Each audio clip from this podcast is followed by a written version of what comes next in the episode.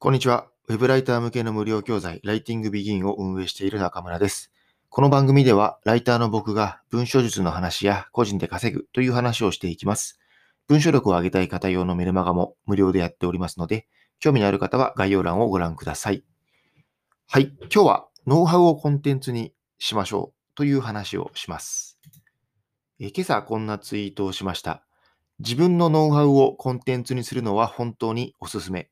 僕はライティングビギンを作ったことで今までのノウハウを棚卸しできました。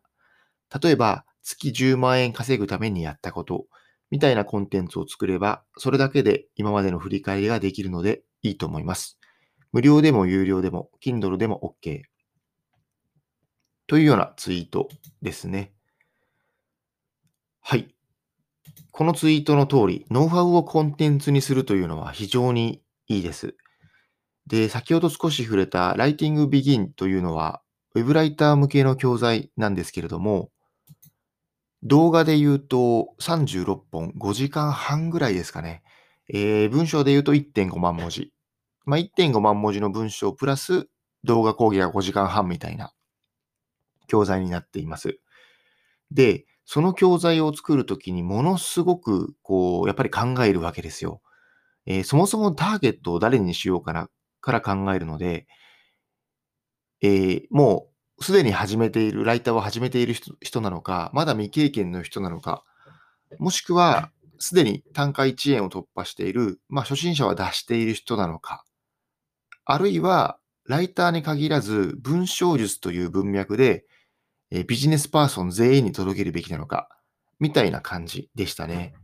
ちなみに、これ一回池早さんに相談したときは、池早さんはできればこう文章術みたいなターゲットの間口を広めた方がいいんですけど、まあ、なかなか難しいですよね、みたいな話をしたのを今ちょっと思い出しましたね。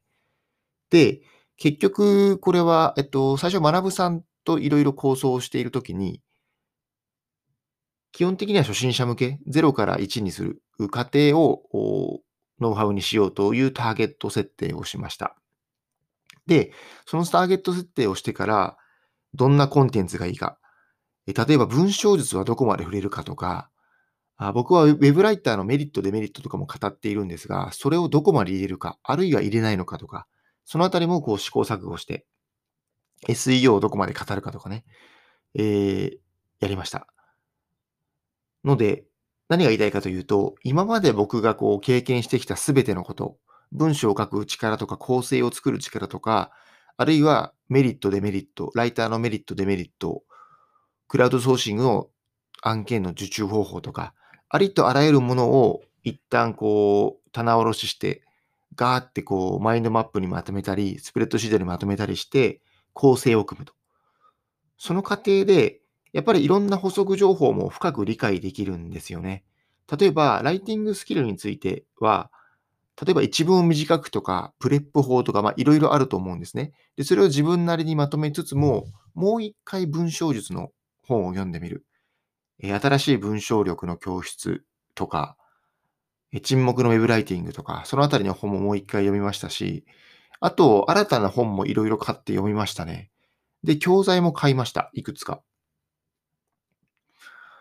うん。で、もっと言うと、僕はライティングビギンをこう LP みたいな、一つのすっごい縦に長いブログみたいな感じで作ったんですけれども、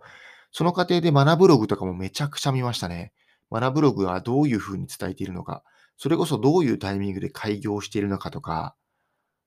えー、全部見ました。えー、箇条書きはどう使っているかとか、装飾をどう使っているかとか。なので結構僕はマナブログと似ていると思いますね。こう見せ方として。よかったら僕のライティングビギンとマナブログを比べていただくと、マナブログの方がこうパディングマージンといって余白を結構贅沢に使っている。学ぶさんの好みなんでしょうね、あれは。で、僕はサンゴというテーマを使っているので、学ブログのテーマとは、デザインとは違うので、ちょっとあの、なんだろう、一回開業した時とか、箇条書きの余白とかは結構違うんですよね。で、実は僕は学ブログの余白が好きなんですけれども、えー、サンゴ。まあ、全体的にはサンゴの方があ僕はなんか好きで、でもこう、あもちろんマナブログも好きですよ。マナブログも好きなんですけど、え産後の方が僕はなんとなく好みは合っていたと。ただ、余白とかに関してはマナブログの方が余白をたっぷり使っているので、僕はそっちの方が実は良くて、その余白をサンゴにこう適用できればよかったんですけれども、僕はこう HTML、HTML、CSS をなかなかそんなにあの簡単にはいじれないので、サンゴのままやったという感じですね。脱線しましたね。ここまでをまとめると、ノウハウをコンテンツにするのはすごくいいです。まずターゲット設定をして、そのターゲットに対してどういう、何をどう伝えるかみたいな構成力もすごく磨かれます。プラス、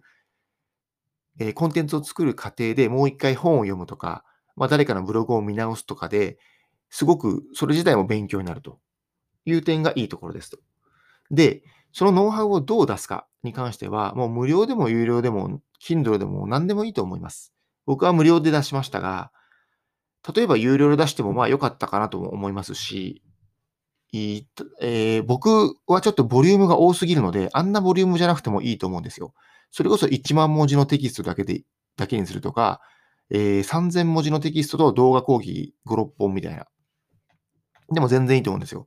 例えばそれを2000円でノートで売るとか、 Brain で売るとか、でも全然いいと思うし、無料で出すとかでもいいと思います。まあ、それは目的によってですね、まず認知を広げたいのであれば、無料で出して、まあ、バズを狙って、フォロワーを増やして、その後に有料を出すみたいな。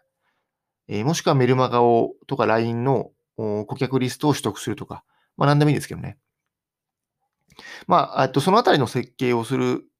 のはウェブマーティ、ウェブマーケティングの領域なので、その勉強にもなるというのもいいですね。いいとこいっぱいありますね。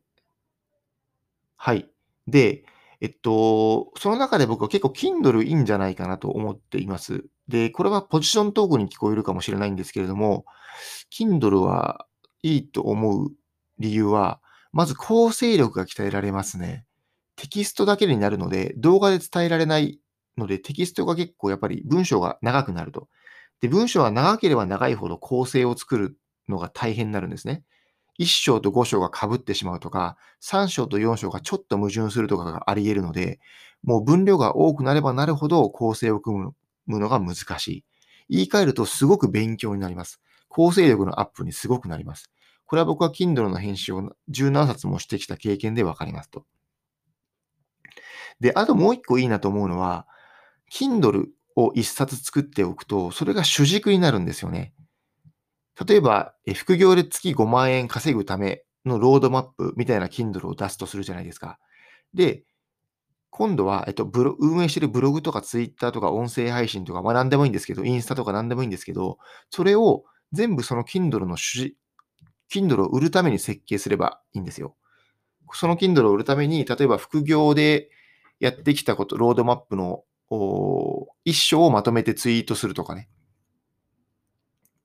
一部を、その、ロードマップで語っている文章術の一部を、音声配信で語るとか、まあ、ツイッターで書きつつ音声配信で深掘りでも何でもいいんですけど、でもちろんその Kindle だけを主軸にしなく、あの、発信内容にしなくてもいいんですけど、やっぱりメインをその Kindle で据えることで、キャラが明確になるんですよね。副業で Web ライティングをしていて5万円稼いだ人と。それに付随して、その大きな軸がないとやっぱりブレてしまって、この人をフォローするべきかどうかの判断がつかないので、やっぱり軸をバンと用意しておくべきだと僕は思います。